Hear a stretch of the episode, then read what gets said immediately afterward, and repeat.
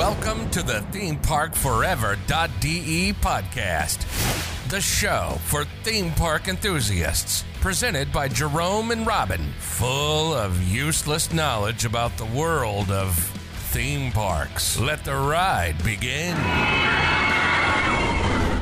Herzlich willkommen zum Themepark Forever Day Podcast. Heute mal wieder mit euren beiden Lieblingsnervensägen im Bereich Freizeitpark Podcast und noch viel wichtiger, heute wieder mit einem großartigen neuen Gast.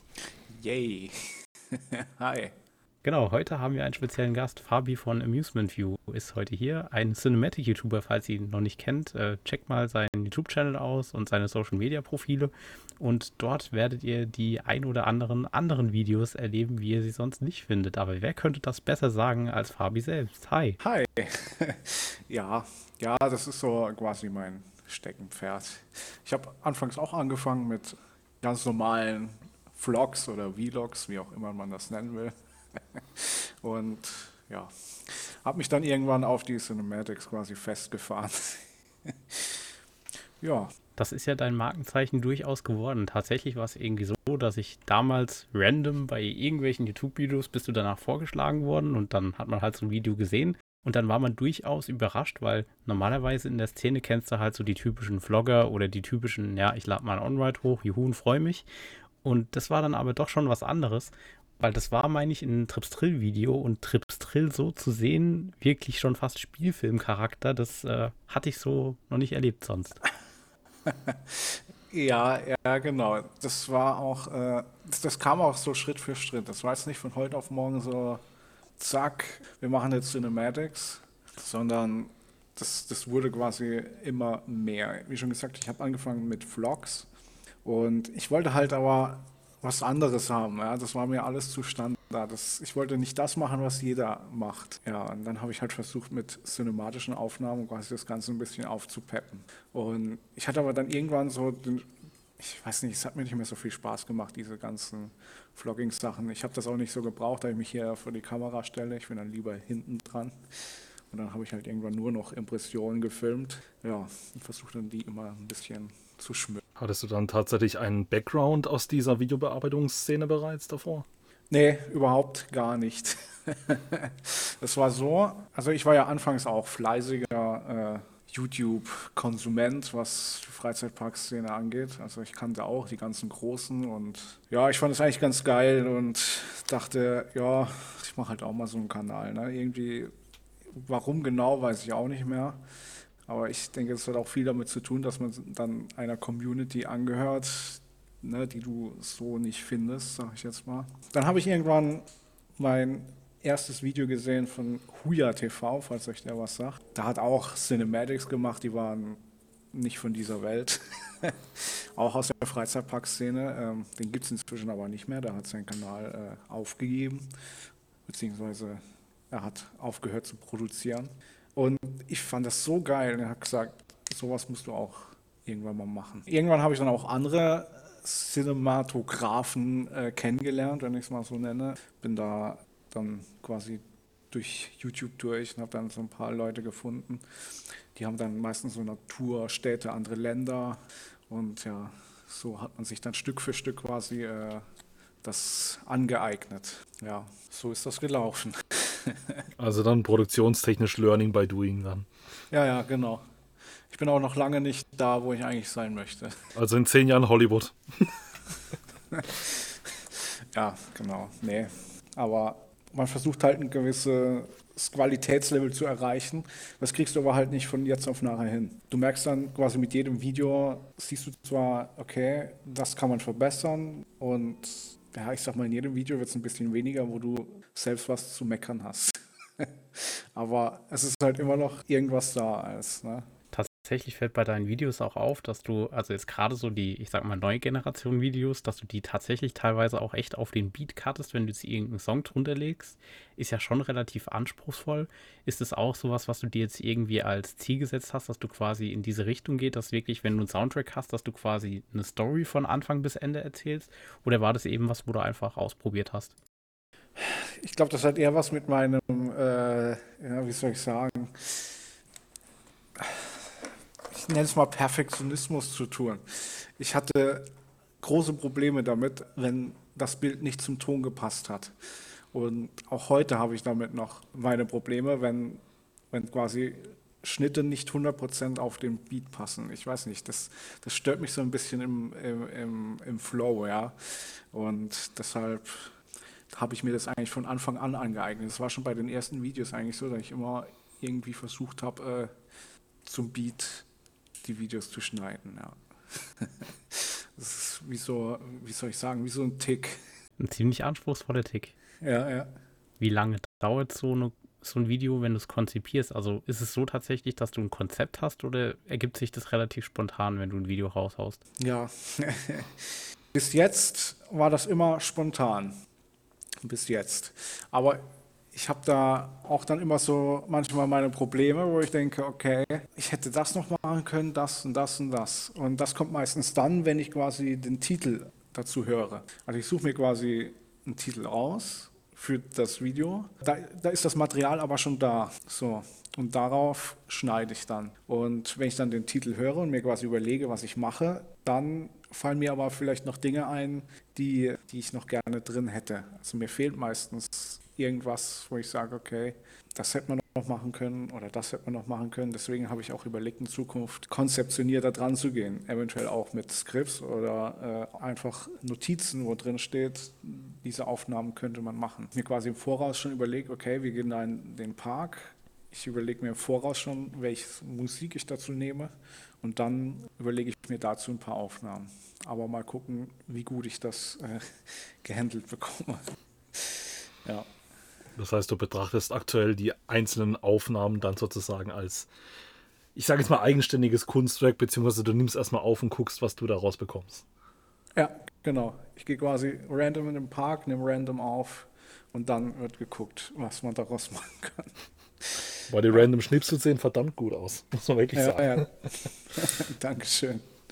Danke. Vor allem, das wirkt echt immer, als hättest du ein Konzept dahinter. Das ist wieder faszinierend. Das ist wie unser Podcast. Wir haben irgendwie bei der, ich weiß nicht, welche Episode es war, ich glaube bei der dritten oder vierten Feedback bekommen, dass unser Podcast sich so strukturiert anhört und da musste ich irgendwie lachen, weil eigentlich äh, ist das Einzige, was an Konzept übrig geblieben ist, es gibt ein Intro und ein Outro und alles dazwischen kommt, wie es kommt. Ja, ja, ja. Ja, kann ich mir gut vorstellen, ja. Es, wie schon gesagt, es, es kommt einfach, es passiert einfach. Ja. Da steckt noch kein Konzept dahinter. Mit was für Equipment gehst du dann eigentlich in diese Pikes? Weil das sieht jetzt auch nicht gerade einfach nur nach GoPro aus, sondern sieht ja schon sehr professionell aus. Also das, was ich hier habe, ist quasi die Einstiegskamera eigentlich von Sony, wenn man das so will. Das ist die Sony Alpha 7 III. Und ja, da gibt es ah, mehrere. Die Alpha 7R3 oder wie sie heißt oder 7S3, die sind auch mal deutlich teurer, die kosten bis das Doppelte von dem, was ich jetzt habe. Aber es ist halt Vollformatkamera. Ne? Ich meine, die war jetzt schon nicht günstig. Ja, die hat damals um die 2000 Euro gekostet. Aber du merkst halt diesen Vollformat-Look. Ne? Das ist wahrscheinlich das, was, was ihr meint. Ich, ich kann das schwer beschreiben, warum das genauso aussieht, wie es aussieht. Aber wenn du jetzt mal als Vergleich quasi ein Handy nimmst oder eine GoPro oder auch eine ganz normale APS-C-Kamera, dann siehst du den Unterschied zwischen der Vollformat und den kleineren Sensoren. Also im Prinzip einfach eine ganz andere Sensorgröße, wie man sie bei solchen kleinen Kameras hat. Ja, genau. Ja, ja, dann habe ich noch ein. Ich habe eigentlich nur zwei Objektive. Ich habe einmal das 1835 von äh, Sigma mit einer Blende von 1,8. Damit bist du halt im Dunkeln ganz gut unterwegs, auch für Weitwinkelaufnahmen und so. Also kriegst du mehr aufs Bild. Und im Moment filme ich eigentlich meistens mit dem 70-200 von Sony. Aber das hat halt ein unglaublich geiles Bokeh. Ne? Das, das macht halt nochmal, also Hintergrundunschärfe, das macht halt nochmal einen echt geilen Look. Das sieht man jetzt gerade in den neueren Videos oder im aktuellen Video sieht man das sehr gut. Äh, ja, da musst du halt nur immer sehr weit weggehen von deinen Objekten, wenn du jetzt quasi eine Nahaufnahme machen willst oder so, weil fängt halt erst bei 70 mm an und ja, ist schon sehr nah. Wie, wie machst du das dann eigentlich mit der Musik, die du verwendest? Weil es ist, ich sage jetzt mal, wir merken es schon bei uns, bei unseren, ich jetzt mal unprofessionellen Videos, wo wir einfach ein paar On-Ride-Aufnahmen machen. es ist immer irgendwie schwierig, da die passende Musik drunter zu legen, gerade im Sinne auch von den Rechten bezüglich der Musik. Hast du da irgendwie einen Tipp oder was siehst du da als gute Quellen? So, also ich nutze zum einen Artlist, also das ist quasi ähnlich wie Epidemic Sounds, falls euch das was sagt. Also so ein, eine Website, äh, artlist.io schließt dann halt ein Abo ab, das zahlst du jährlich und ja, da hast du eigentlich an Musik alles, was du brauchst. Von cinematischer Musik bis hin zu äh, Jazz, ja, klassischer Musik, ist eigentlich alles dabei, Hip-Hop, Techno, elektronische Musik. Das ist eine Quelle und zum anderen nutze ich halt auch YouTube. Da gibt es ja ganz viele freie Künstler, was cinematische Musik angeht, also ja, wie nennt man das, Epic Scores, sage ich jetzt mal, äh, hast du da die bessere Auswahl nochmal wie auf Artlist. Ja, rechtlich ist das so, dass die meisten sagen, okay, für YouTube unmonetarisiert kannst du es nehmen, aber für mehr musst du dann halt auch Lizenzgebühren bezahlen. Und da ich ja meine Videos nicht monetarisiert habe, da ich dazu auch noch viel zu klein bin, nutze ich diese Quelle dann doch recht oft. Wie bist du eigentlich generell zu dem Hobby gekommen? Ich meine, gut, die äh, Coaster-Szene oder allgemein Freizeitparks sind ja doch ein tolles Hobby, äh, für viele Menschen interessant. Hat es bei dir schon irgendwie als Kind angefangen oder bist du da erst im Erwachsenenalter reingestolpert? Du meinst jetzt speziell das Freizeitpark-Hobby?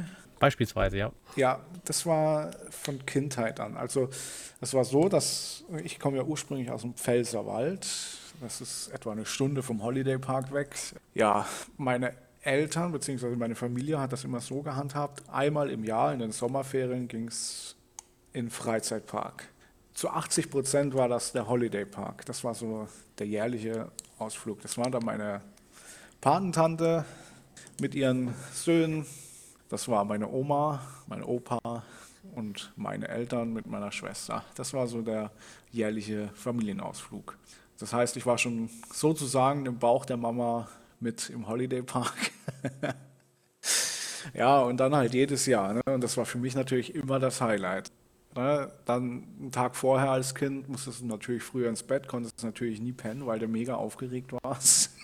Hat mich mega gefreut. Und ich fand das schon als Kind furchtbar interessant, auch Kirmes und wenn dann im Dorf da quasi die Kirmes aufgebaut wird, was natürlich auch immer, hast geguckt, wie das aufgebaut wird und so. Ich weiß nicht, woher die Faszination kommt, keine Ahnung. Sie war einfach da und wie ich dann halt irgendwann äh, mein eigenes Auto hatte und mir das leisten konnte, wurde natürlich der Freizeitparkkonsum, um es mal so zu nennen, immer mehr. ja, und so ich sag mal, in den letzten fünf Jahren ist es mega ausgeartet und jetzt ist man halt voll drin. Ja. Heimatpart Holiday Park, schön, dass man das auch mal hört. Ja, ja. Ja. Homepark. Ist ja bei uns auch so. Ja. Da, da habe ich mit Jerome angefangen. Also ich war ja schon vorher in Parks unterwegs. Ich wohne halt nur 14 Kilometer vom Holiday Park entfernt. Mhm. Und da war es eigentlich, äh, ja, es lag auf der Hand, dass ich da sehr oft bin, sagen wir es mal so. Ja. Und Jerome und ich haben ja parallel die Ausbildung gemacht und waren halt im selben, äh, also in derselben Berufsschule. Da habe ich irgendwann zu ihm gesagt, so an irgendeinem Samstag, komm, wir fahren mal in den Holiday Park. Er hat absolut noch keine Ahnung von Achterbahnen gehabt. Und ich habe mir irgendwie denken können, vielleicht könnte es ja was für ihn sein. Vor allem, weil er ja Höhenangst und so hatte, also genau richtig. Ja, ja. Ja, und dann haben wir halt mal mit der GeForce angefangen und mit den Lighthouse Towern. Ab dann war er eigentlich geheilt. Das, das, schöne Thema war, man kommt so rein, man sieht erstmal den Freefall Tower und ich war so entsetzt vom Freefall Tower, dass ich es echt geschafft habe, optisch die GeForce auszublenden, bis man drin saß. Muss man ja, auch mal schaffen, okay. aber es hat funktioniert. Ich wusste über GeForce damals gar nichts und ja, es ging höher und höher und höher und ich dachte irgendwann, oh, die ist doch gar nicht mal so klein. Ja, ja. Ach, der Freefall Tower ist doch gar nicht mehr so groß. ja, ich war, ich sage ja, ich, ich war ein totaler Schisser, ne? Also bis noch ins jugendliche Alter hin. Ich bin ja nicht mal eine Wildwasserbahn gefahren, weil ich Schiss vom Drop hatte. Zu Recht. Und dann war ich äh, mit Kumpels im Park, im Holiday Park damals, und der Gruppenzwang hat mich quasi zu Freefall Tower gezwungen. Ja? Und ihr könnt euch nicht vorstellen, wie viel Schiss ich da hatte. Alter. Ich hätte eigentlich das Bild damals mitnehmen sollen. Damals gab es noch Bilder da oben. Stimmt, ja. Eine Rarität. Ja. Aber das habe ich leider nicht gemacht. Ja, und danach war quasi der Fluch gelöst. Ich dachte mir so, wenn du das fahren kannst, kannst du den Rest auch fahren. Das Gute war auch, als wir das mit GeForce gemacht haben, ich habe Jerome dann natürlich an die Weltrekordenschildern so vorbeigeführt, dass er sie nicht sieht, ja. sondern direkt in die Queue rein und direkt in die Station rein. Gar nicht so nachgefragt, dann auch relativ weit vorne und so. Und ja, erst ja. auf dem Lift hin meinte ich dann, ja, die Achterbahn, die hat so ein paar Rekorde, du wirst gleich sehen, warum. Ich sag mal so, du hättest aber auch auf alle Schilder zeigen können. Ich habe in dem Moment echt nur den Freefall Tower im Kopf gehabt. Also. Aber wir haben tatsächlich im Holiday Park schon bei vielen Leuten die Höhenangst oder irgendwelche Ängste wegtrainiert, weil gerade so Lighthouse Tower und GeForce oder auch Skyscream, wenn man das irgendwie kombiniert, dann sind die Leute danach abgehärtet. Ja, ja, ist so. Also ich sag mal, Lighthouse Tower war nie ein Problem. Komischerweise. Nur wenn es halt darum geht, aus der Höhe abzustürzen, damit hatte ich schon eher Probleme. Ich muss dazu sagen, wenn ich überlege, es hat mir schon recht viel gebracht. Ganz früher, auch zu Beginn jetzt der Ausbildung oder in der Ausbildungszeit, musste ich mal beim Kabelverlegen helfen, wenn man da an so einer 14 Meter hohen Hebebühne oben steht und versucht mit einem Kollegen irgendwie ein Kabel zu verlegen an einem Hallendach. Das war schon für mich damals Leben am Limit. Ich glaube, heute würde ich das um einiges entspannter sehen. Aber ich finde, man merkt dann halt doch auch, dass es nicht trotzdem nicht ganz weg ist. Also ich war, ich hatte gedacht, ich habe die Höhenangst ganz weg. Dann war ich kurz vor Corona in Norwegen. Mhm. Und dann äh, standen wir da so an einem 300 Meter großen Wasserfall oben, relativ nah an der Kante. Ich muss sagen, ich dachte, die Höhenangst wäre weg. da habe ich mal kurz, war ich in die Knie gekriegt. Also irgendwie. Ja, 300 Meter sind halt nochmal nach Hause nochmal eine andere, ne? Wir arbeiten dran, wir arbeiten dran. Mal gucken, was die da in den Arabischen Emiraten noch so bauen. Ja macht ja nichts. Passiert ja auch genug in, in den Parks vor Ort. Also ja. wenn man alleine überlegt, was jetzt im Holiday Park abgeht, Boah. das ist geisteskrank. Das, ja, gell, das, ist, das hat man sogar, also ich sag mal, wir als diejenigen, die sich mit dem Park vielleicht beschäftigen, wir sehen das, ja, aber ich glaube so, alle anderen sind sich, glaube ich, gar nicht drüber bewusst, was, was da wirklich passiert. Ne? Das ist schon mächtig viel. Ich meine, allein schon, du kennst den Park ja auch noch unter ähm, den ehemaligen Schneiderzeiten, allein schon, was Plopsa quasi übernommen hat. Also die mussten ja tatsächlich echt viel austauschen, infrastrukturtechnisch. Und klar kann man denen jetzt den Vorwurf machen, zum Beispiel jetzt Burg Falkenstein, dass da natürlich viel Arbeit ist, aber es ist ja nicht so, als hätte der Park nichts versucht. Die haben ja tatsächlich, auch jetzt letzte Saison und die Saison davor, haben die ja auch Animatronics Effekte wieder in Gang gebracht. Es ist so, ja. Gut, ich sag mal, nach der Übernahme von Blobster war es ja so, man hat ja erstmal quasi den Park grob zum Blobster Park verwandelt, ne? Mit dem großen Haupteingang und hast du nicht gesehen. Äh, und danach ist ja nicht sehr viel passiert. Man hat dann mal noch Skyscream hingebaut, ja, aber viel ist nicht passiert. Und ich sag mal, als ehemaliger ja, was soll ich sagen, Fan, beziehungsweise jemand, der mit dem Park groß geworden ist, war das schon traurig, was alles weggekommen ist, wie sich der Park verändert hat. Alles zu diesem Kinderkitsch hin. Also, ich fand das nicht toll, wenn ich ehrlich bin. Und ich hatte schon so eine gewisse Abneigung gegen Blobster, muss ich sagen. Jetzt so im Nachhinein aber äh, macht das Ganze halt schon Sinn, ne? dass man quasi den Park erstmal wieder finanziell vermutlich in eine vernünftige Richtung gesteuert hat und jetzt ordentlich rein investiert. Das stimmt, also tatsächlich kam es bei mir auch erst später, also gerade jetzt, wo die Wintersaison war und auch das Meierland offen war, das war so ein Wendepunkt irgendwie, weil vorher habe ich auch quasi geflucht, dass man hier hauptsächlich auf Familie sitzt und überhaupt. Aber als dann der Winter kam und das Meierland letztendlich offen war, dachte ich eigentlich, ist es total genial, weil die haben sich damit echt eine Fahrgeschäftauswahl hingestellt, die einfach robust ist und funktioniert. Ich meine, klar, dass jetzt äh, Achterbahnen temperaturabhängig sind, das liegt halt an der Natur der Achterbahn, da kann auch, äh, da kann niemand was dafür. Ähm, aber dass man das so gelöst hat und auch Holiday Indoor zu bauen, auch mit einer Achterbahn drin und äh, einem unserer Lieblingsrides, Mias Elfenflug, weil man da ordentlich Füll haben kann, wenn man will, ähm, schon genial. Aber immerhin wissen wir jetzt, dank des Saisonstarts, dass auch der Donnerfluss winterfest ist. Ja, absolut.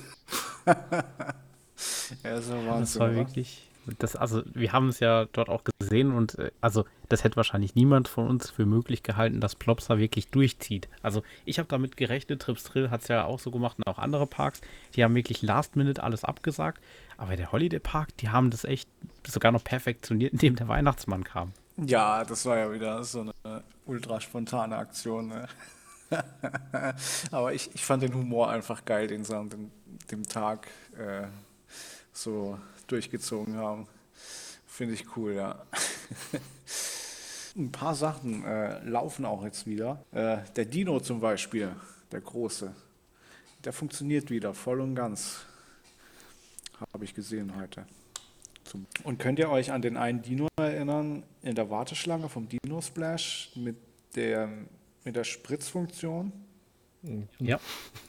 Der nie gespritzt hat? Äh, ja, Ja. Ich, ich bilde ein, mir ein zu wissen, welchen du meinst in der Theorie.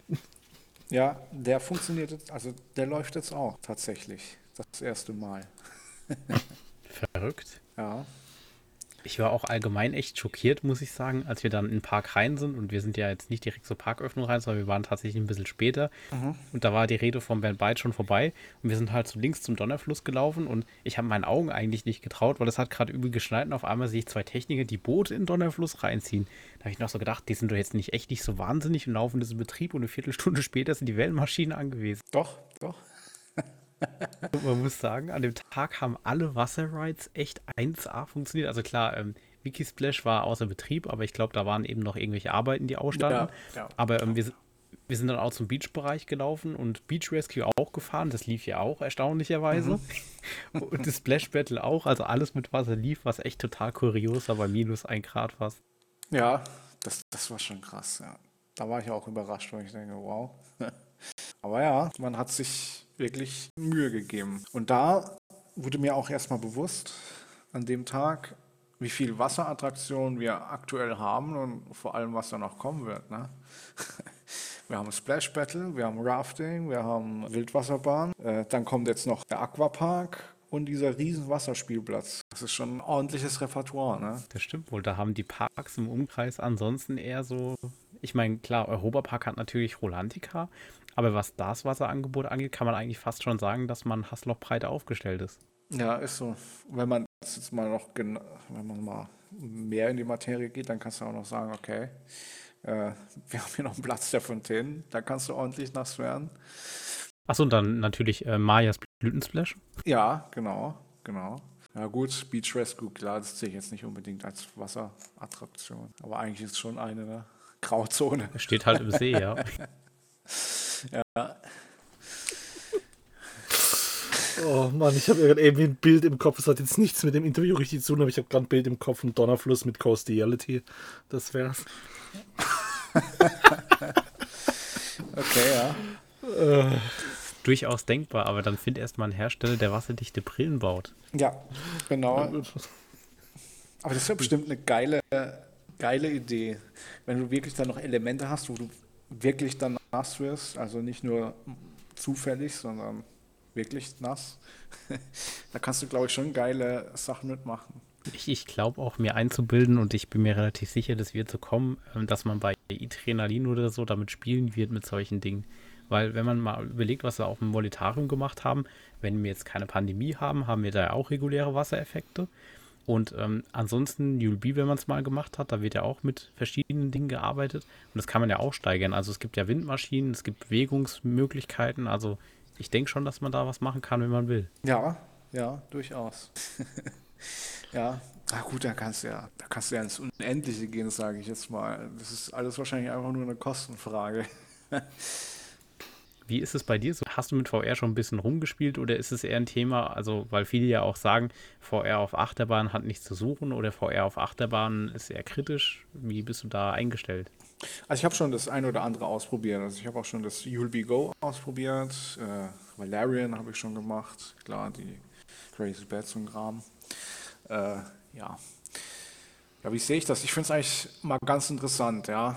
Ich würde zwar nicht 100% darauf umsteigen, aber äh, grundsätzlich kann man da schon geile Dinge mitmachen. Jetzt gerade in dem neuesten Abenteuer äh, von Alpen Express Enzian, äh, da fährst du quasi auf so Jetskis, ja. Und das wird dir halt so äh, rübergebracht, wie wenn du viel schneller wärst, wie die Fahrt eigentlich ist. das ist schon geil, ja. Das sind schon so ein paar coole Sachen. Man muss sich halt 100% drauf einlassen, ja. Wenn du halt die ganze Zeit darin sitzt und äh, dich einfach nur darauf konzentrierst, wo du gerade in der Achterbahn bist. ich glaube, das schränkt dein äh, Erlebnis etwas ein. Aber ansonsten würde ich sagen, ist das ganz cool. Und ich denke, wir sind da auch erst am Anfang. Da wird sicherlich qualitativ auch noch mehr kommen. Ja. Absolut. Definitiv. Da sind auch Steigerungen passiert. Also wir haben ja You'll Be Go schon letztes Jahr und das Jahr davor eigentlich gemacht. Und dieses Jahr habe ich dann auch nochmal gesagt zu Jerome, und das haben wir auch in der letzten Folge thematisiert, dass wir You'll Go uns nochmal anschauen sollten, weil ich mitbekommen habe, dass sie das Equipment ausgetauscht haben. Und tatsächlich ist es echt mittlerweile ein Unterschied zu Tag und Nacht, was da passiert ist. Mhm. Also mittlerweile kann man fast schon sagen, dass von der Experience, klar, das Tracking kannst du mit You'll Pro immer noch nicht ganz vergleichen. Ja. Aber gerade wenn du mit VR anfangen willst, ist You'll Go gerade auf einem technisch echt guten Level. Ja, ja, also ich, ich muss auch sagen, also ich, ich fand das schon geil. also du wirst schon abgeholt. Das ist auf jeden Fall. Was ist eigentlich so eure Lieblings-VR-Bahn, äh, wenn ich mal so fragen darf? Oder schwierig. VR-Ride. Tatsächlich eher das Free Rooming Experience, wie man jetzt tatsächlich von Julbi kennt. Also ich finde es schon interessant vom Tracking her. Nur mhm. bis jetzt, mit dem, was wir ausprobiert hatten, hatten wir meistens so ein kleines bisschen Pech, dass halt Ungenauigkeiten drin waren oder ich sag mal so, mhm. die Eurosat hat am Ende noch so eine kleine Szene, das ist die, wo mir eigentlich am präsentesten ist, wo tatsächlich wir den Fall hatten, dass wir vom, ich sag mal, vom Game Design minimale Schwierigkeit hatten, dass wir ähm, einen großen Raum hatten, der halt relativ still stand. Und dann am Ende mhm. war so ein kleines Fenster und da hat man gesehen, dass sich das Ganze noch bewegt. Aber so dein okay. geistiges Auge hätte sagen können, oh, wir bewegen uns gar nicht mehr. Und dann hat die Bahn noch so einen schönen Schlänger gemacht, wo ich dachte so, ja, muss nicht unbedingt sein. ja, ja, okay. Ja, das fand ich ja bei, äh, bei den Crazy Bets so geil, dass man quasi äh, das Ruckeln der Bahn ausgenutzt hat, um quasi äh, das in der Projektion wiederzugeben. Da, da war es ja so, dass quasi die Crazy Bets vorher also vor diesem Eisblock mit dem Presslufthammer vorfahren und du dann über diese zerstörte Straße holperst. Und das ist einfach nur das Ruckeln der Bahn. das, war, das, fand ich schon geil umgesetzt, ja. Das muss ich unbedingt nachholen. Ich war tatsächlich in der Situation, ich kannte die als Temple of a Nighthawk und äh, im Anschluss, äh, ja, war ich auch noch ein paar Mal da, allerdings immer ohne VR dank Corona. Aber das ist ja mittlerweile auch wieder anders da, wenn ich das richtig gehört ja. habe. Ja, das ist anders und die haben inzwischen auch andere Brillen. Ja, die sind etwas leichter. Das wurde auch noch geändert, genau. Aber so grundsätzlich finde, also mein Favorit ist eigentlich bisher Valerian, was so die Achterbahn-Rides angeht. Ich, ich weiß nicht, Crazy Bets ist geil, ist auch gut umgesetzt, aber ich weiß nicht, Valerian finde ich so einen Ticken besser noch. Aber da streiten sich ja auch die Geister. Was halt bei Valerian auf jeden Fall hervorsticht und was ich auch krass finde, ich meine, dieses Weltraumthema gibt halt viel her, ne? Und gerade wenn du dann auch den, an die Lift denkst, das ist schon also einfach gamemäßig gelöst, aber eigentlich auch total simpel und passt. Und da kannst du halt jeden Streckenverlauf und eigentlich jede Bewegung deines Zuges direkt erfassen, weil so ein Raumschiff kann ja alles, kann vorwärts, kann rückwärts, seitwärts, fallen, geht alles. Ja, genau, das ist so. Und das fand ich so geil, dieses, diesen Rückwärtseffekt da bei Valerian. Ich meine, den hast du bei Crazy Bats auch, aber bei Valerian kommt der deutlich besser rüber. also, dachte ich auch, Alter, was geht jetzt? ja, wenn man die Bahn nicht kennt und wenn man sich da voll einlässt, wird man irritiert. Ich würde mir tatsächlich auch mal auf einer Bahn mit einem LSM äh, sowas wünschen. Aber ich glaube, dass da tatsächlich dann das Tracking eine echte Herausforderung wird. Ja, ich glaube, dass das für die Technik genau noch etwas äh, schwierig wird. Aber grundsätzlich kannst du da, glaube ich, geile Effekte rausholen. Ja, oder auch, was total simpel ist, wenn du jetzt an so Dark Ride denkst wie Burg Falkenstein. Ich meine, klar, ich bin ein Dark Ride-Fan und ich finde es auch total genial, wenn ein Park sich ein Dark Ride hinstellt, weil das wird ja auch immer seltener. Ja. Aber theoretisch könnte man mit sowas, finde ich, auch mit VR anfangen, dass du halt einfach sagst hier, okay, kriegst deine Brille auf, das Fahrsystem bleibt das gleiche und dann könntest du ja auch schon mehr machen, wobei dann gibt es bestimmt wieder ein paar Leute, die es dann natürlich nicht gut finden würden, aber das wäre schon mal so ein Anfang, wie du eine Thematisierung voranbringen könntest. Ja, ja. Wobei das Fahrsystem schon ein bisschen allgeruckelig ist. Ja, das stimmt. Das ist halt das, ja. Es ist auch nicht immer 100% gleich, ne? Mal, mal schwenkst du so, mal so, aber gut, dafür gibt es ja wiederum dann das Tracking eigentlich. Um vielleicht auch den Weg ein bisschen äh, wieder in Richtung deines Kanals zu lenken, was man auch sehr stark bei dir sieht, du hast ja auch sehr viel Content bezüglich Halloween. Oh. Versteckte Leidenschaft. ja, äh, tatsächlich fällt es mir für Halloween meistens sehr einfach, Sachen zu finden. Ja? Also da habe ich zum Beispiel das letzte Video aus dem Moviepark. Da wusste ich ja schon ohnehin, dass ich da hinfahren werde. Und so habe ich dann im Voraus schon mit einer Darstellerin Kontakt geknüpft, ob man da nicht vielleicht was machen könnte. Das Ding war dann das, dass der Moviepark das aber gar nicht so möchte, dass Darsteller so, so viel rumacten vor der Kamera, damit die in ihrer Rolle bleiben, ja. Dann habe ich halt den Park angefragt, aber recht kurzfristig, aber ich habe bis heute noch keine Antwort bekommen. Deswegen haben wir das dann, das haben wir dann ganz schnell gemacht. Weißt du, ich habe dann so ein, zwei Shots gemacht und dann sind wir weiter. Aber ich, ich trifft schon wieder ab. Ja, da habe ich mir dann im Voraus quasi schon Musik überlegt, habe mir dann überlegt, was ich machen möchte und ja, so haben wir das dann umgesetzt. Aber für Halloween fällt es mir recht einfach, muss ich sagen, ja. das ist äh, durch das, dass halt, ich sag mal, Halloween ist eine Fantasy, wenn man es mal ganz grob sagt. Das ist ja nicht unbedingt der Realität entsprechend. Und dadurch bleibt dir halt wirklich alles offen, ja. Quasi alles, was dir in den Kopf kommt, kannst du versuchen, irgendwie umzusetzen. Und ja, das macht dann auch immer Spaß. Was auch tatsächlich so ein Moment war, wo ich ein bisschen irritiert war, aber eigentlich wusste ich ja, was kommt, als dein ähm, Halloween-Video zum Holiday Park gekommen ist. Da gab es ja davor ein paar Tage, ähm, hat ja das Social Media Team vom Holiday Park einen Teaser gepostet. Und ich war echt erstaunt, weil unabhängig davon, was dieser Teaser war, hat ein Video wirklich so gewirkt, als wäre das vom Park eine äh, ja, also eine Produktion. Also hätten die da tatsächlich sich das als Promo überlegt und auch mit diesem Gesang, der da drin ist, das hat ja tatsächlich eine Darstellerin eingesungen. Das ist wirklich, also auf einem Level, ich habe da echt Gänsehaut bekommen. Ja, ja, das war ultra spontan. Also ich muss ja sagen, äh, wie soll ich das jetzt erklären? Ich, ich war halt gerade am Schneiden für das Moviepark-Video und dann war ich während dieser Zeit im Holiday Park. Ja, ich bin ja recht oft bei dem Event. Ich finde das einfach cool. Mit der Jahreskarte kannst du einfach hin und gut ist. Und dann habe ich mit dem Jan Reinisch da ein bisschen drüber gequatscht und habe ich so gemeint, ja, warte jetzt erstmal ab, wenn das Moviepark-Video kommt. Ja, alles klar. Das war dann fertig.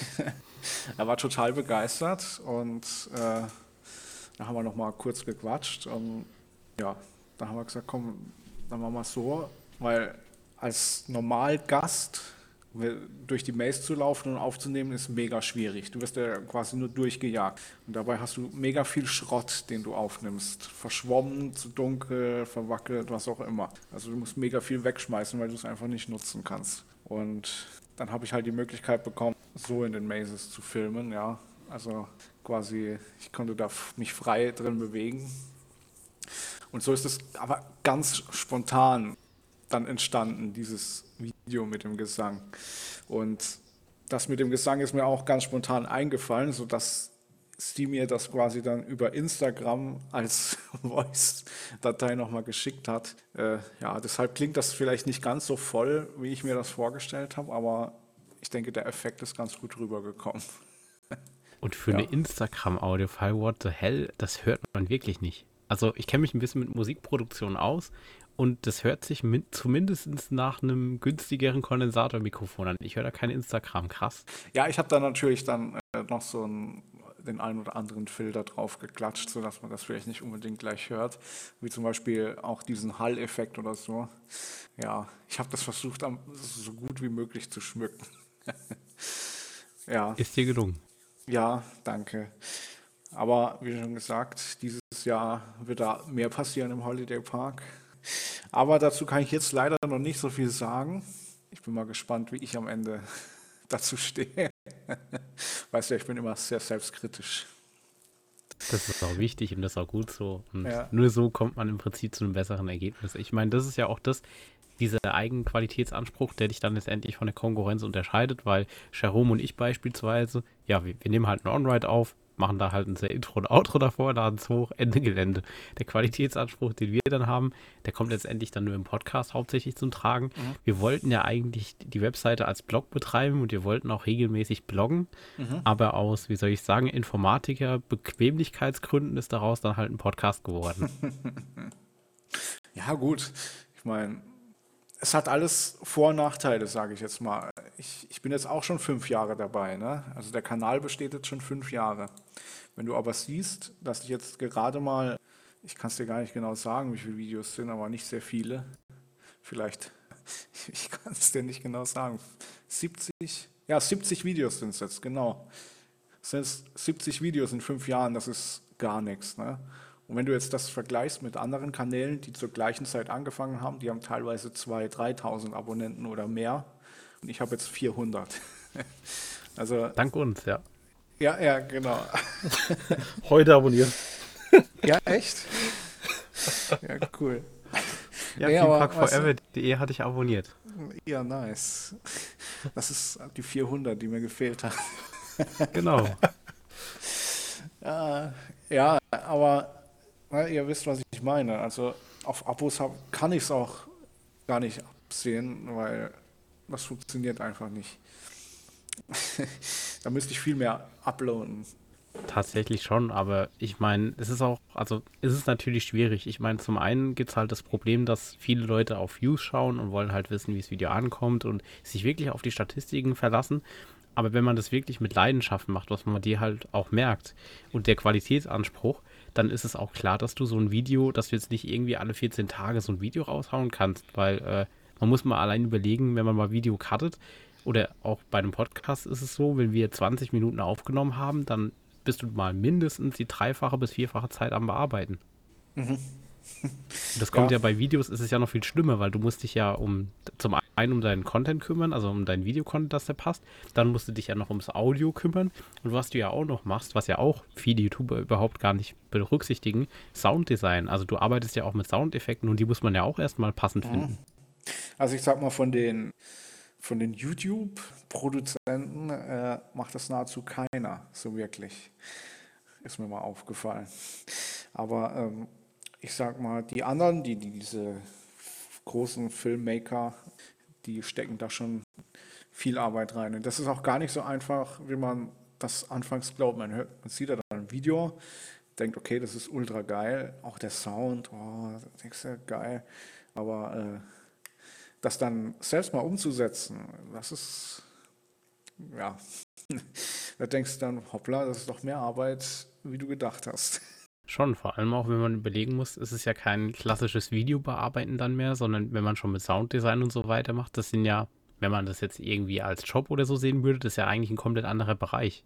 Aber wenn du das dann trotzdem berücksichtigst und auch machst, das, da kommen großartige Dinge raus. Also was mich da zum Beispiel am meisten geflasht hat, war dieses Parktube-Intro, was du gebastelt hast. Also was zum einen her für die Livestreams genommen wird, aber halt auch für die Videos. Als ich das Ding gesehen habe, habe ich nur so gedacht, das, das kann doch jetzt nicht sein Ernst sein. Also einfach nur krass, weil man kennt so zwar so ein bisschen die Einzelbestandteile und man kann auch erahnen, was da gemacht worden ist, aber wenn man sich das dann anhört und sieht, dann würde man zumindest als Laie nicht denken, dass das von einem, ich sag mal, Hobbyist gemacht worden ist. Ja, ja. Also, wie soll ich das erklären? Anti, Andi wollte halt was Episches haben. Ne? Dachte ich, okay, wir haben Steampunk-Thema, dann machen wir halt einfach mal. Und dann diese, diese Sache mit, dem, mit der Maske dann und diesem Soundeffekt auch, mit diesem Flüstern und so. Das kam eigentlich auch wieder spontan. Ne? Also ich habe quasi dort die Maske aufgenommen, wir haben allgemein so ein bisschen was gemacht und zu Hause habe ich dann gedacht, okay, schauen wir mal. Und irgendwie, das war dann wie so ein Geistesblitz, kam mir dann ein, wie wär's, ich mache da so ein Flüstern rein. Ja, und so kam dann das ganze Sounddesign eigentlich, weil du fängst dann mit einer Sache an und dann siehst du aber beim Rest, okay, äh, du kannst jetzt nicht hier ein bisschen was machen und den Rest lässt du einfach so unbehandelt, weil das, das, fühlt sich dann so unfertig an. Ne? Und so hat sich das dann durchs ganze Video gezogen. Lustigerweise wird jetzt Andi öfters gefragt, was es mit der Maske auf sich hat, ne? welche Story dahinter steckt. Und ehrlicherweise haben wir gar keine Story dahinter gehabt. Wir haben halt einfach dieses Video dann produziert und ja, jetzt gucken wir mal, ob wir in der Zukunft vielleicht noch eine Erweiterung drehen und vielleicht auch äh, storytechnisch noch was machen das würde ich mir wünschen, weil das war tatsächlich eine Frage, die ich mir gerade auch überlegt habe, ob ich sie stelle, weil von dem Video her, also diese Maske scheint ja irgendeine Bedeutung zu haben und auch wenn man sich den Rest anguckt, das hängt ja irgendwie zusammen, aber da, da stellen sich natürlich Fragen und da habt ihr natürlich mit allem, was er so auch macht, sehr viele Möglichkeiten, da eine Story zu basteln. Es ist so und Steampunk ist ja allgemein ein sehr interessantes Thema. Wir werden jetzt auch im Mai äh, Charles Lindbergh gemeinsam besuchen und vermutlich werden wir da schon mal einfach drauf losdrehen, werden ein bisschen was überlegen, wie wir vielleicht das mit integrieren können, sodass das irgendwie eine vernünftige Storyline ergibt. Ist auch krass, wenn man sich über sowas Gedanken machen muss, weil so als Fan gehst du halt in einen Freizeitpark und hast irgendeinen Ride, der eine Story erzählt und ich weiß ja, wie es so ist, man ist im Kritisieren ist man relativ schnell, aber wenn man dann mal selbst vor der Herausforderung stellt, das alles selbst zu machen, dann ist man irgendwie schon, oder da denkt man an was die Parks eigentlich leisten müssen. Ja, ja, es, das, das stimmt. Es ist genauso jetzt wie Halloween, ne?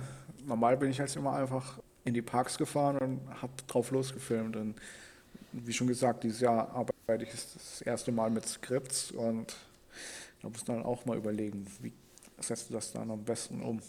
Und da habe ich auch schon eine geile Idee im Kopf. Aber dazu möchte ich noch nicht viel verraten. Wir laden dich einfach nach Halloween nochmal ein, dann haben wir ja ein Resultat. Können wir gerne machen.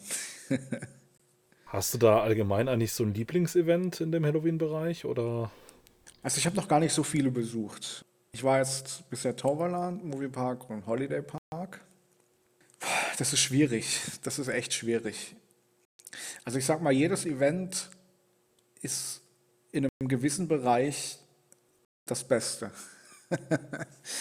also Toverland hat zum Beispiel unheimlich geile Atmosphäre, ja.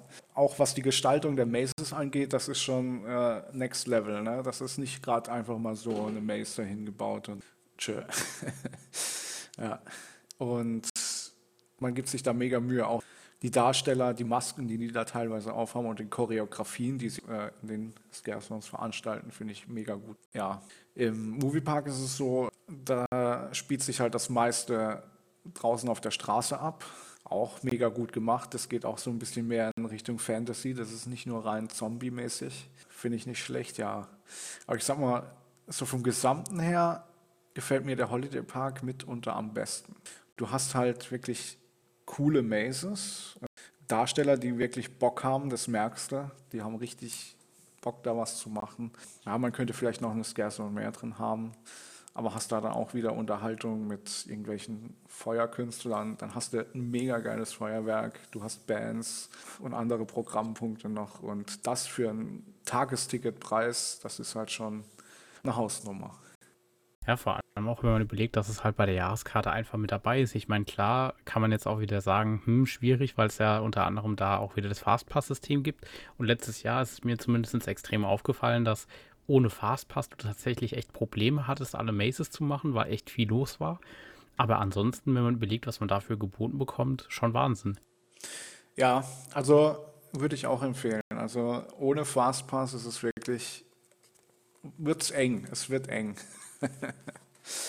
Aber ich meine, komm, gerade wenn man eine Jahreskarte hat, denke ich, kann man doch auch einmal im Jahr, äh, sag ich mal, 30 Euro investieren. Dann hast du alle Maces mit drin und dann ist gut. Reicht sogar, glaube ich, noch für Oder eine Runde GeForce. genau. Oder man holt von vorne sich schon die Blobster Goldcard, dann, dann ja, hat man sowieso Fastpass bei jedem Parkbesuch. Ja, genau, dann bist du sowieso abgedeckt. ja. Aber wirklich fast mit einem Fastpass war es letztes Mal auch nicht bei der GeForce. Aber immerhin, das finde ich sehr fair von den Operatoren, dass man auch den normalen Leuten eine Chance gegeben hat, mal ein bisschen voranzukommen. Inwiefern? Also, dass jeder zweite Zug mit Fastpass-Gästen besucht, äh, beziehungsweise besetzt wurde. Ach so, ja, ja, das genau. fand ich sehr fair, weil da hat man doch ein bisschen das Gefühl hat, dass es vorangeht, weil die Wartezeiten waren schon extrem. Ja, ich sag mal, die Abfertigung ist auch nicht die beste. das kommt dann auch noch dazu, ne? Aber gerade an solchen Tagen wäre halt der zweite Zug einfach die allerbeste Lösung. Ist halt einfach so. Aber wer weiß, vielleicht kommt er ja noch dieses Jahr. Die Hoffnung stirbt zuletzt. Ich meine, er, er war ja schon mal da vor ein paar Jahren, ne? Ab und Aber zu passiert ist noch im Park. er, er existiert, wir wissen es. Ja, absolut. Und auf der anderen Seite, ich meine, klar, da macht sich jeder drüber lustig, aber wir haben es ja auch schon erklärt bekommen, es sind ja tatsächlich auch Betriebskosten, wo da mitspielen. Und klar, also ich, ich bin einfach mal gespannt, was da kommt, weil ähm, ich weiß nicht, wie es von den Besucherzahlen ist, ob Props da tatsächlich jetzt einen Zuwachs hat, aber ich würde es dem Park irgendwie gönnen. Ich meine, klar wird er oft kritisiert und ich, ich kritisiere selbst zum Beispiel auch immer noch die Gastro und das ist wahrscheinlich auch so ein Wunderpunkt von vielen. Aber ähm, der Park macht sich und ich habe auch da Hoffnung, dass man da gastronomisch vielleicht noch irgendwann ein bisschen mehr auf den grünen Zweig kommt. Ja, ja, ich sag mal, persönlich, also das ist meine Meinung, äh, so schlecht ist das Essen gar nicht. Es ist aber einfach viel zu teuer. Das ist, ja. Zum Beispiel, die haben ja jetzt seit dieser Saison äh, Frozen Fanta, ne? Hast du schon gesehen? Ja. Hast du auch den Preis gesehen? Nee, den habe ich noch nicht gesehen, nee. Okay, wir machen mal eine, wir, wir machen jetzt ein Ratespiel. Was schätzt du, was kostet so ein Becher Frozen Fanta? Optimistisch 3,50. Ich glaube an das gute Mensch. Das sind Zu viel. 6,99. Ach du liebe Zeit. Und wir reden hier von einem normalen Becher. Also so ein Slushbecher halt eigentlich, ne? Ja, so ja. Recht großer, ja. Aber, aber 6,99, das kannst du doch nicht machen. Scheinbar schon. Ich habe gedacht, ich sehe nicht richtig. Oh. Nee, das ist echt zu heavy für einen Slush oder halt auch für einen Frozen Fanta. Vor allem für die Familie auch heftig. Jetzt hast du mal drei Kinder und jetzt bist du mal mit einer großen Gruppe da. Ja, viel Spaß. Boah, das ist, das ist schon eine Hausnummer, ey. Da bleibt dir nur das XXL-Schnitzel, da kannst du eine halbe Familie von ernähren. Ja, ja, das ist, finde ich auch noch fair. ja. Das fand ich auch am, am Jahreskarten-Event wieder sehr charmant. Also zum einen, dass es Rabatt gab, weil das, also ich kann mich nicht dran erinnern, dass es sonst mal Rabatt für Jahreskartenbesitzer so regulär auf alles dort gab. War ja irgendwie auch neu, glaube ich. Aber auf jeden Fall, ähm, ja, das, XXL-Schnitzel an dem Tag war wirklich eine sehr gute Wahl, kann ich sagen. Hat aufgewärmt und hat geschmeckt und wohl bekommt's. Ja, fand ich auch. Also ich habe ja auch an dem Tag das XXL-Schnitzel gehabt und äh, ich habe da eigentlich nichts zu bemängeln gehabt. Ne? Also äh, auch äh, das Schnitzel war saftig, muss man so sagen. Äh, die Pommes war nicht äh, tot frittiert. Also es war eigentlich alles gut. Und für den Preis, den wir da hatten, konntest du nicht meckern. Man darf halt keine Rudmors-Taverne erwarten. Nee, das natürlich nicht. Ne? Das ist klar. Ja, aber da hat sich ja auch ein bisschen was getan. Also ich bin auch froh, dass jetzt im Wikiland nochmal eine gastronomische Möglichkeit ist. Gut, über die, über die Auswahl der Gerichte kann man jetzt natürlich wieder streiten, aber der Park macht sich langsam. Wir müssen dem, glaube ich, einfach nur Zeit geben und dann, dann wird man da vielleicht auch noch eine Änderung sehen. Ja, ja, doch. Ich denke, da, da wird sich schon noch ein bisschen was tun. Ich, ich muss mal noch, ich, alles habe ich noch nicht durchprobiert, aber äh, so, äh, es gibt so ein paar Sachen, wie zum Beispiel den Pulled Pork Burger bei GeForce, den will ich unbedingt mal noch probieren, weil das sieht mega lecker aus. Weil da haben die jetzt auch die großen Fritten und nicht diese kleinen French Fries da. äh, das sieht eigentlich sehr lecker aus, muss ich sagen. Oder auch, äh, was ich auch noch so, was auch noch so ein Punkt ist, ist äh, das Eis, ja, das Softeis. Das mag auf den ersten Blick auch sehr teuer sein. Ich glaube, zahlst du für die kleine Eistüte zahlst du 4 Euro. Aber die Portion ist riesengroß. Und das Große ist noch größer. Also da kriegst du wirklich einen richtig großen Oschi mit. ja, so, ich sage ja nicht, alles ist schlecht. Also ich, ich sag mal so, Soft Eis kann ich halt nicht mehr sehen. Seit meinem letzten Sommerbesuch im Wunderland KLK, da habe ich's Also, ich dezent verstehe, ja. übertrieben. Stimmt, da gibt es doch auch so ein, so ein äh, All you can das? eat sozusagen. Ja, ja, genau.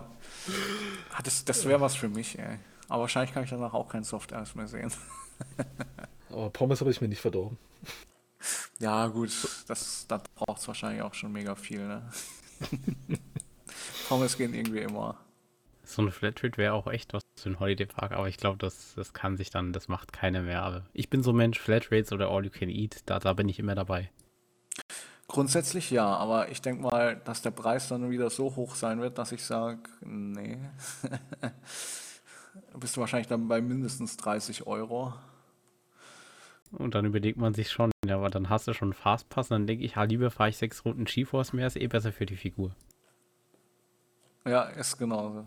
Und in diesem Sinne herzlich willkommen bei Deutschlands verfressensten Freizeitpark-Podcast. Das ist irgendwie jedes Mal so. In jeder Episode passiert Selbst wenn wir eine Technikfolge haben, Echt? kommen wir irgendwie aufs Essen in Trips Drill und wir fangen wieder an, dass Trips Drill doch ein echt gutes äh, Gastronomiekonzept hat. Ja, ja, finde ich auch. Wildgulasch mit Spätzle, mega geil. Ja, ich meine, wo kriegst du so eine Sauerbraten, beste. Du bist ja durchaus, also scheinbar sind wir in äh, ähnlichen Parks auf jeden Fall unterwegs. Welche Freizeitparks in Deutschland besuchst du sonst noch so gerne? Also bei uns ist zum Beispiel so, wir haben noch in Trips drin eine Jahreskarte, wo wir jetzt auch häufiger mal blicken lassen und eigentlich auch im Europapark, aber gut, da ist ja mit den Clubkarten noch Warten angesagt.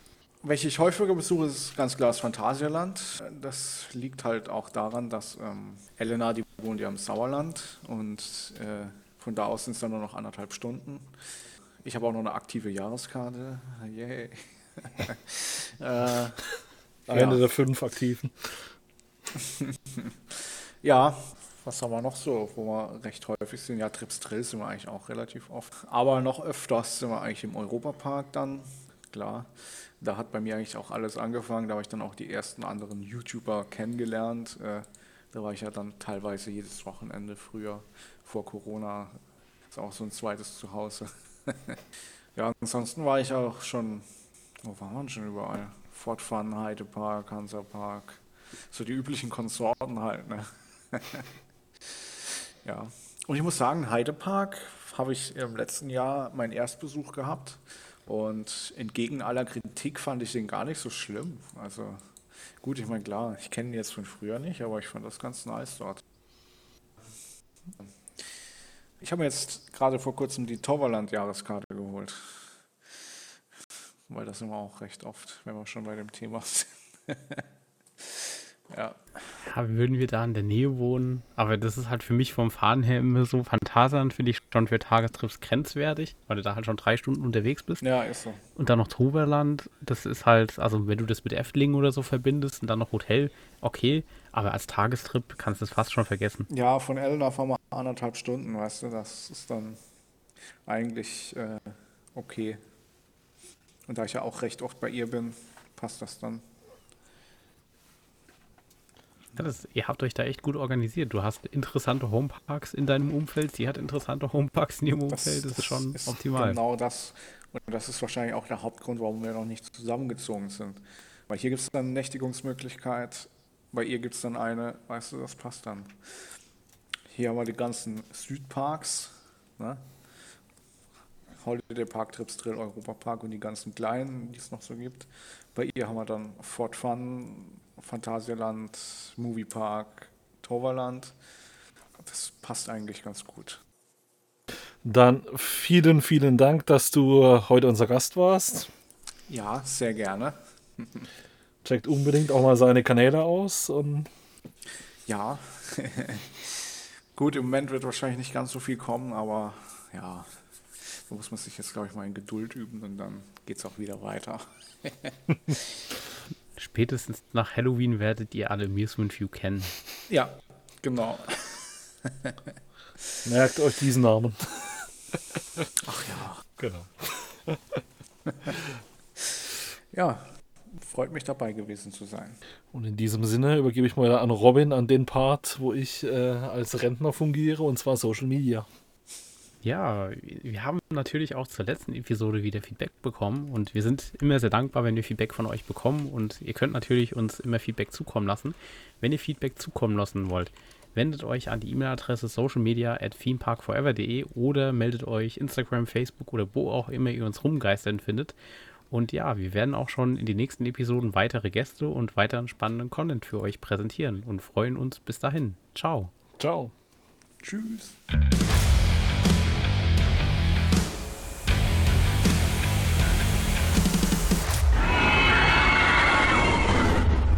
Thanks for listening to our podcast. You can find more information on themeparkforever.de and on social media. Come back later to enjoy the next episode of the podcast.